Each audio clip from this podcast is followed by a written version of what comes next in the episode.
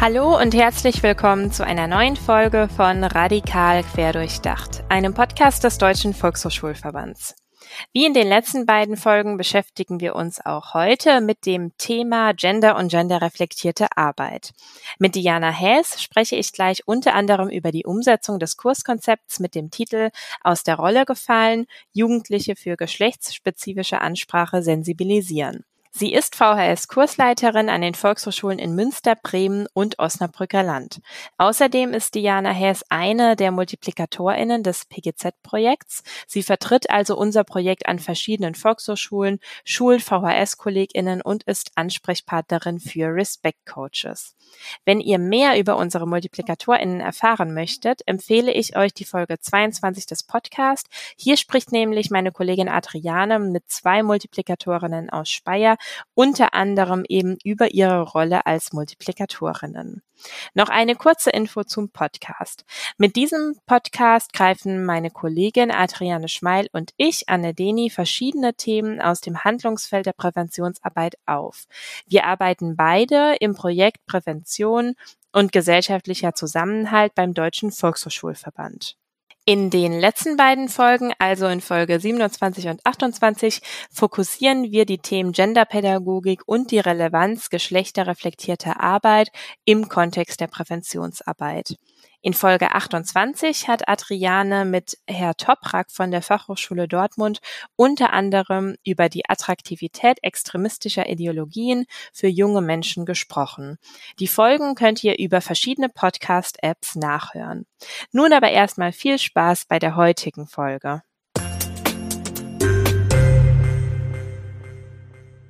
Ja, hallo Diana, schön, dass du heute bei uns im Podcast zu Besuch bist. Hallo Anne. In der Einleitung habe ich bereits erwähnt, dass du an äh, mehreren Volkshochschulen als Kursleiterin tätig bist. Was macht die Arbeit an Volkshochschulen deiner Einschätzung nach so besonders und was magst du an deiner Rolle als Kursleiterin gleich an mehreren Volkshochschulen sogar? Für mich sind Volkshochschulen Orte des lebenslangen Lernens.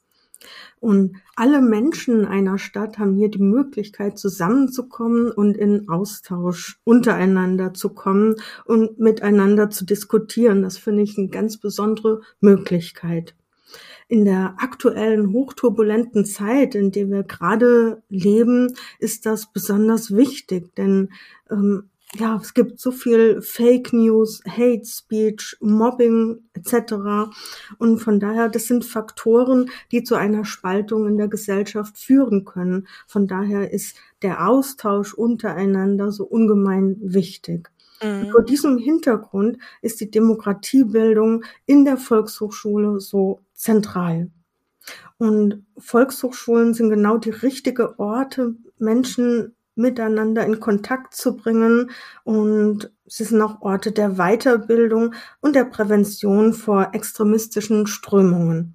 Ja, diese Angebote sind so großartig für alle Menschen von jung bis alt, mit Migrationshintergrund, ohne Migrationshintergrund. Es ist einfach Offenheit für alle Menschen da und das finde ich wunderbar.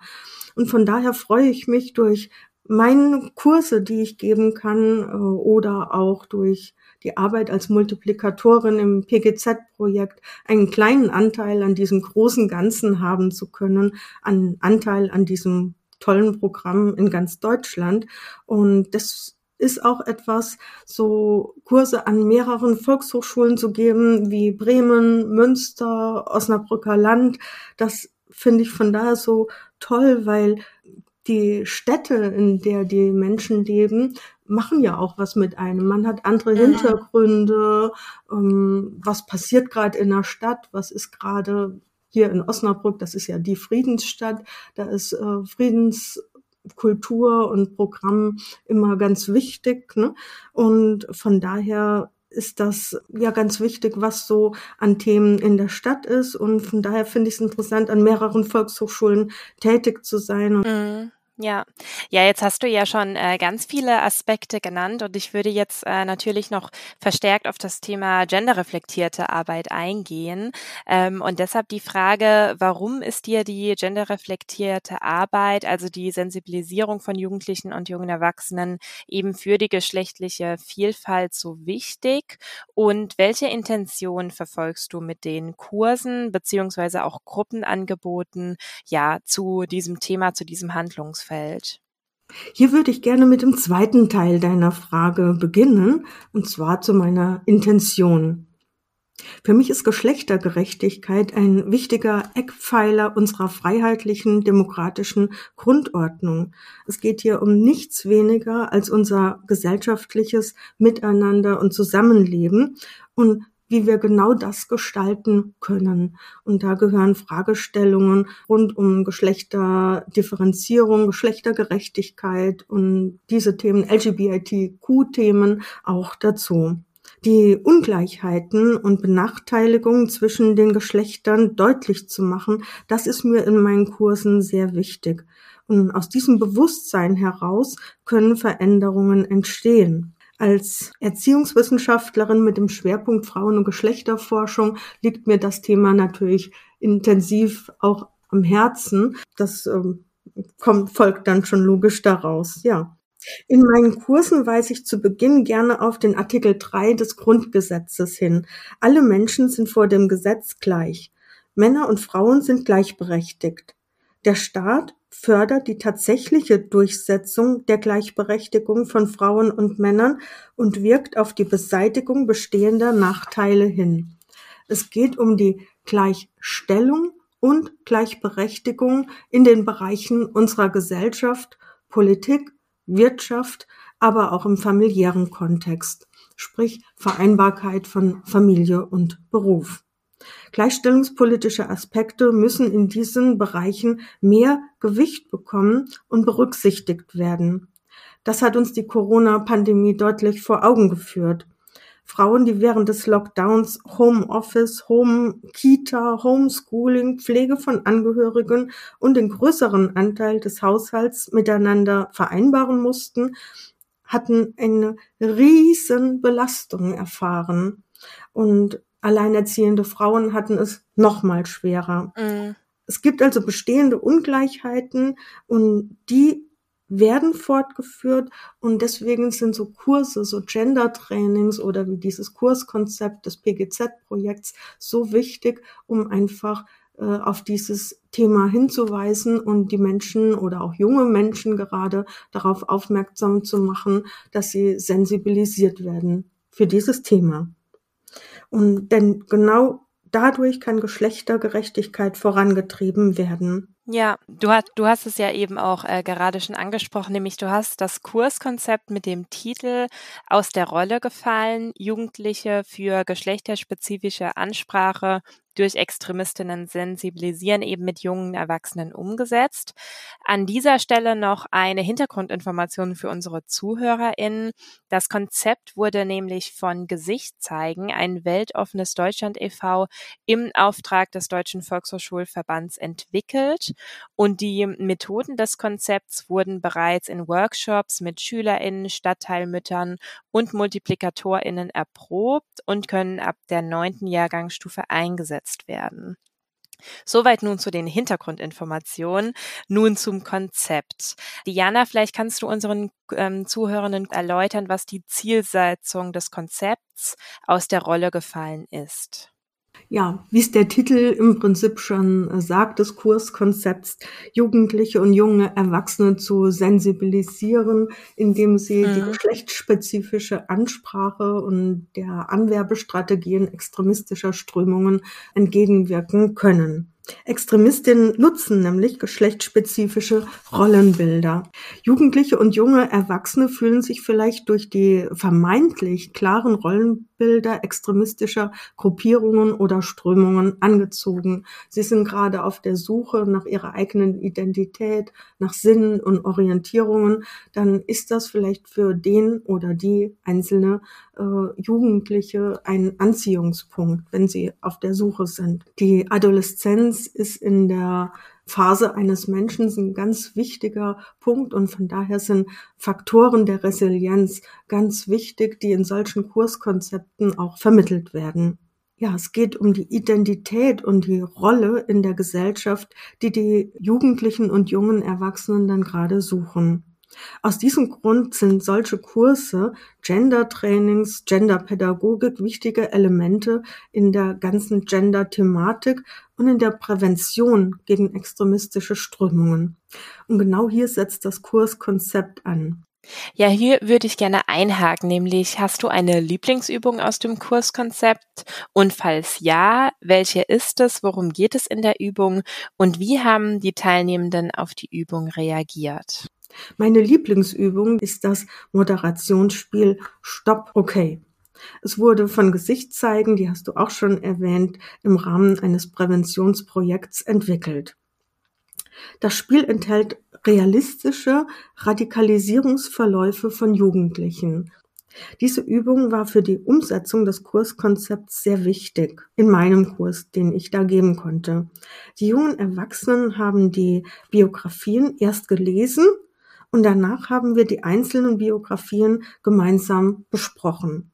Durch den Stopp-OK-Karten Modus konnten die Teilnehmenden die Geschichten anhalten und dann hatten wir im Plenum sprechen können, wo es Wendepunkte gab in der einzelnen Biografie und welche anderen Handlungsoptionen es gegeben hätte, damit die jungen Erwachsenen nicht auf diese extremistischen Strömungen eingehen müssten oder gegangen mhm. in diesen Biografien.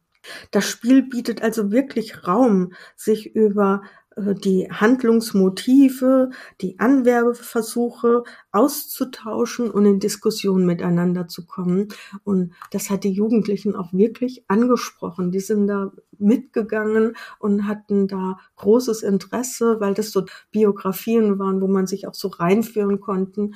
Und sie hatten da auch ein sehr, sehr großes Gespür, wo läuft gerade etwas in eine Richtung, die vielleicht nicht so gut ist. Ja. Mhm. Und ein zentraler Punkt dabei ist es, diese alternativen Handlungsoptionen herauszukristallisieren und zu diskutieren. Ja, das ist also eine sehr gute Übung im Bereich der Prävention gegen Extremismus. Mhm. Und hast du vielleicht noch Tipps für Kolleginnen, die jetzt vielleicht, nachdem sie unsere Podcast-Folge gehört haben, auch mit dem Gedanken spielen, ähm, das Kurskonzept aus der Rolle gefallen, mit Jugendlichen und jungen Erwachsenen umzusetzen? Ja, da habe ich den einen oder anderen Tipp. Falls die Kolleginnen die TeilnehmerInnen noch nicht kennen und den Kurs mit einer Schulklasse durchführen möchten, würde ich Ihnen empfehlen, vorab mit der durchführenden Klassenlehrerin oder dem Klassenlehrer ein Gespräch zu führen, denn die kennen die Klasse in der Regel schon recht lange und wissen auch, was sie schon besprochen haben in ihrer Klasse und wo da womöglich Punkte sind, an denen man ansetzen kann und was dann die Rahmenbedingungen des Kurses auch ausmacht. Das habe ich gemacht und das habe ich als sehr hilfreich empfunden, mhm. weil dann die Lehrerin auch gesagt hat, den Bereich hatten wir schon angesprochen oder Extremismus äh, hatten sie auch angerissen und da wären die jungen Erwachsenen sehr dran interessiert gewesen. Und dann habe ich aber auch das ein oder andere so selbst entwickelt in meinem Kurs. Zum Beispiel habe ich so sogenannte Freundschaftsbänder mitgebracht, und, um dann zu zeigen, was bedeutet es, zu einer Gruppe zu gehören, respektive nicht dazu zu gehören. Und dann hatten mhm. die TeilnehmerInnen gelbe Bänder, rote Bänder oder grüne Bänder bekommen und dann konnte man zeigen, aha, wie fühlt sich das denn an, ein grünes Band zu haben, wenn ich in einer Gruppe bin, wo alle ein gelbes Band haben. Und äh, darüber hatten wir uns dann noch ausgetauscht und das war sehr, sehr hilfreich, weil man das so dann selber auch spüren konnte. Was macht das? Ne? Und das war vor dem Hintergrund verschiedener Gruppenzugehörigkeiten sehr anschaulich. Ja, oder dass ich den Artikel 3 des Grundgesetzes mitgebracht habe. Äh, also es gibt ganz viele Aspekte, die man dann in dieser Klasse mit einbringen kann. Das Kurskonzept ist eine wunderbare Handreichung, aber man kann wirklich so die individuelle Zeit- und Raumsphäre, in der man gerade lebt, auch in der Stadt mit einbringen und was in dem Kurs gerade auch relevant ist. Das war sehr, sehr hilfreich und äh, von daher würde ich die ähm, Kursleiterinnen auch ermuntern, sich Gedanken zu machen, wie sie das in ihrer jeweiligen Stadt umsetzen können. Ja, schön. Das sind doch äh, sehr, äh, sehr viele detailreiche und hilfreiche Tipps auf jeden Fall. Dankeschön. Also ich würde den Kursleiterinnen auch empfehlen, zu Beginn des Kurses darauf hinzuweisen, dass wir an diesem Thementag Gender wertschätzend miteinander umgehen und auch respektvoll und gerade das Thema geschlechtliche Identität, Geschlechterrolle, anders sein, ähm, gerade im Hinblick auf Junge sein, Mädchen sein, LGBT oder trans zu sein. Es ist ja da großer Raum in diesem Spektrum, was man an dem Tag alles besprechen kann und das alles in Ordnung ist. Also trans zu sein, inter zu sein, bisexuell zu sein, das kann alles unter diesen Aspekt zusammengefasst werden, geschlechtliche Identität. Und dass das aber auch an diesem Tag in dem Raum bleibt und dass man da anonymisiert dann auch mit umgeht. Ja, zum Ende der Interviewfolgen schaue ich immer noch mal gerne äh, mit meiner Gästin oder mit meinem Gast in die Zukunft. Und äh, deshalb die Frage an dich. Hast du schon Pläne für die nächste Zeit? Also sind zum Beispiel weitere Umsetzungen unserer Konzepte alleine oder auch zum Beispiel in Zusammenarbeit mit den Respect Coaches geplant? Oh ja, in meinen Plänen bin ich schon sehr weit. Ich habe schon zwei weitere Zusagen in Volkshochschulen und darauf freue ich mich schon sehr. Aber ich habe die Zeit im Sommer auch genutzt, mit sehr vielen Respect-Coaches Kontakt aufzunehmen. Aber dann war ja gerade Sommerpause und die hatten gesagt, sie werden jetzt mit den Schulleitungen in Kontakt treten und jetzt sind ja auch wieder Präsenz Unterricht äh, möglich und von vor diesem Hintergrund wird sicherlich das ein oder andere Seminar im Herbst, Winter stattfinden können. Ja, schön. Dann freuen wir uns auf weitere äh, spannende Umsetzungen und dann deine Berichte im Nachhinein. Ja, vielen Dank, Diana, heute für das Gespräch, dass du dir die Zeit genommen hast und uns so schöne Einblicke gegeben hast. Dankeschön. Ja, sehr gerne. Vielen Dank für die Einladung. Im Nachgespräch hat mir Diana noch verraten, dass sie auch bereits Schulungen für VHS-KollegInnen geplant habt. Falls ihr Interesse an Schulungen durch unsere MultiplikatorInnen an euren Volkshochschulen habt, dann schreibt uns am besten eine Mail an pgz.dvv-vhs.de. An die gleiche E-Mail-Adresse könnt ihr uns natürlich auch Rückmeldungen zum Podcast geben. Alle relevanten Links zur Folge findet ihr wie immer in den Show Notes. In Kapitel 6 unseres Handbuchs findet ihr auch einen Beispielablauf eines Workshops für Jugendliche, der die genderreflektierte Arbeit mit jungen Menschen fokussiert. In der nächsten Folge sprechen Adriane und ich über die Themen Medien, Mediensucht und Umgang mit Medien. Ich bedanke mich bei euch fürs Zuhören und freue mich, wenn ihr bald wieder einschaltet bei Radikal Querdurchdacht.